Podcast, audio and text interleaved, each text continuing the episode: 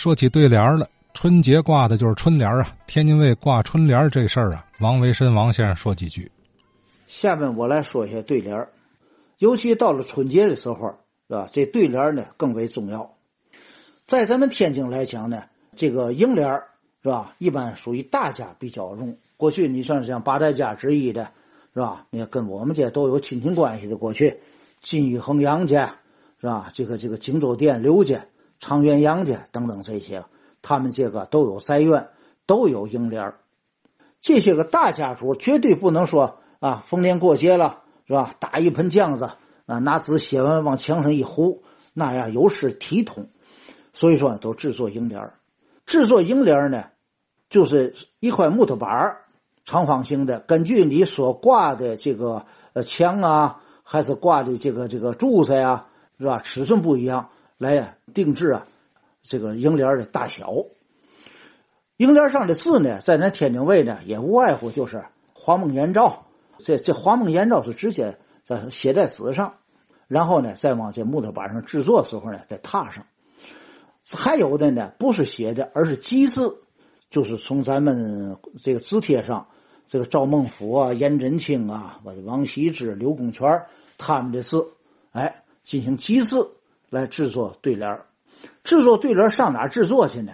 咱们天津制作对联地界呢，绝对不能找木匠制作，他制作不了，就上合字铺，大的合字铺，你到合字铺跟人一说，我得制作这个啊楹联怎么来怎么去，是吧？呃，人家给你选择木头啊，做成板儿，然后把字踏上，然后再雕刻，这些字呢都有凹凸感，是吧？这些楹联呢。要上上黑色大漆，这些字呢要上上红色的漆，这样呢黑红分明，这个挂起来呢就好看了。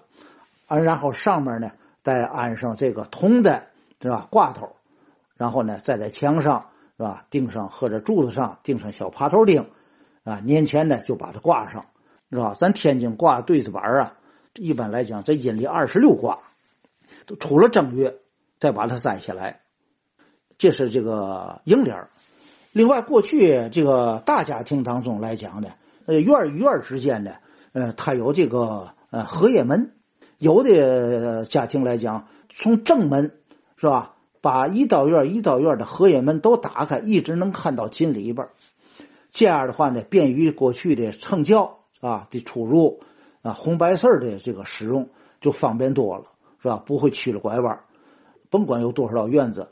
它都有一条当中的有一条正路，在平时呢，他们都关有这个荷叶门，荷叶门四扇上面都上面都挂上单字的楹联比如说像这个福禄寿喜啊，呃，人寿年丰啊，是吧？吉祥如意啊，就是用四正方形的，呃，有那么一尺见方，甚至呃四十公分见方的木头板把它摆成菱形。在上面刻字，然后挂上，这也很漂亮。就这些个，甭管单字的也好，还是这个木头楹联，统称为对子板挂个两三年，然后退了色了，还送回原来的刻字铺，再进行这个整修。这些东西来讲，用就挂，不用的就把它存起来。这个我在我小的时候呢，都见过以上我们亲戚家的这些个啊对子板还有一种呢，就是这个高君云高老啊，讲到了这个过年的时候有贴这个蓝对子的，是怎么回事我把这个讲一下子。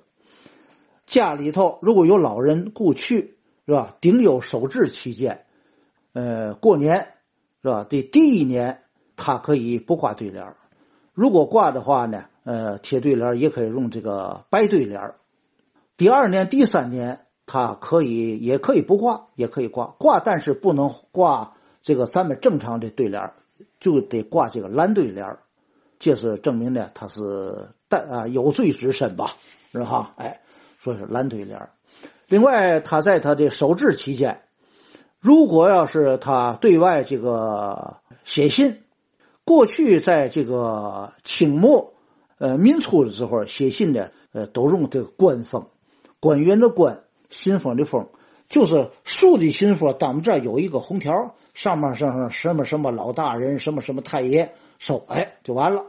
底下再再写上自个的名字，这叫官封。但是有一点，如果要是说是这个自个家里头，他家里有了白事了，需要给人寄信，就不能用官封。用嘛呢？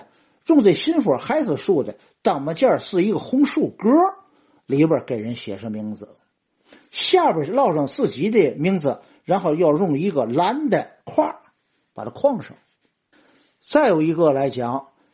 凡是家里头有顶有手制的这种状况下，用图章不能用这个图章去按这个红印泥，不行。用嘛呢？用用你的图章按蓝印泥扣上，人家一看也知道哦，你顶有手制。在这个清代，呃，有个叫梁章钜的写了一本《楹联从话》。辛亥革命以后，这时候有个民国人。叫吴公亨的，是吧？写了一本对联话，这两本书至今是研究对联呃重要的文献。另外，在一九九二年，呃，天津呢还编撰了一本《天津楹联里边收入了天津楹联寺庙啊、商店呐、啊各种名胜啊，是吧？哎，这些楹联呃三百多幅。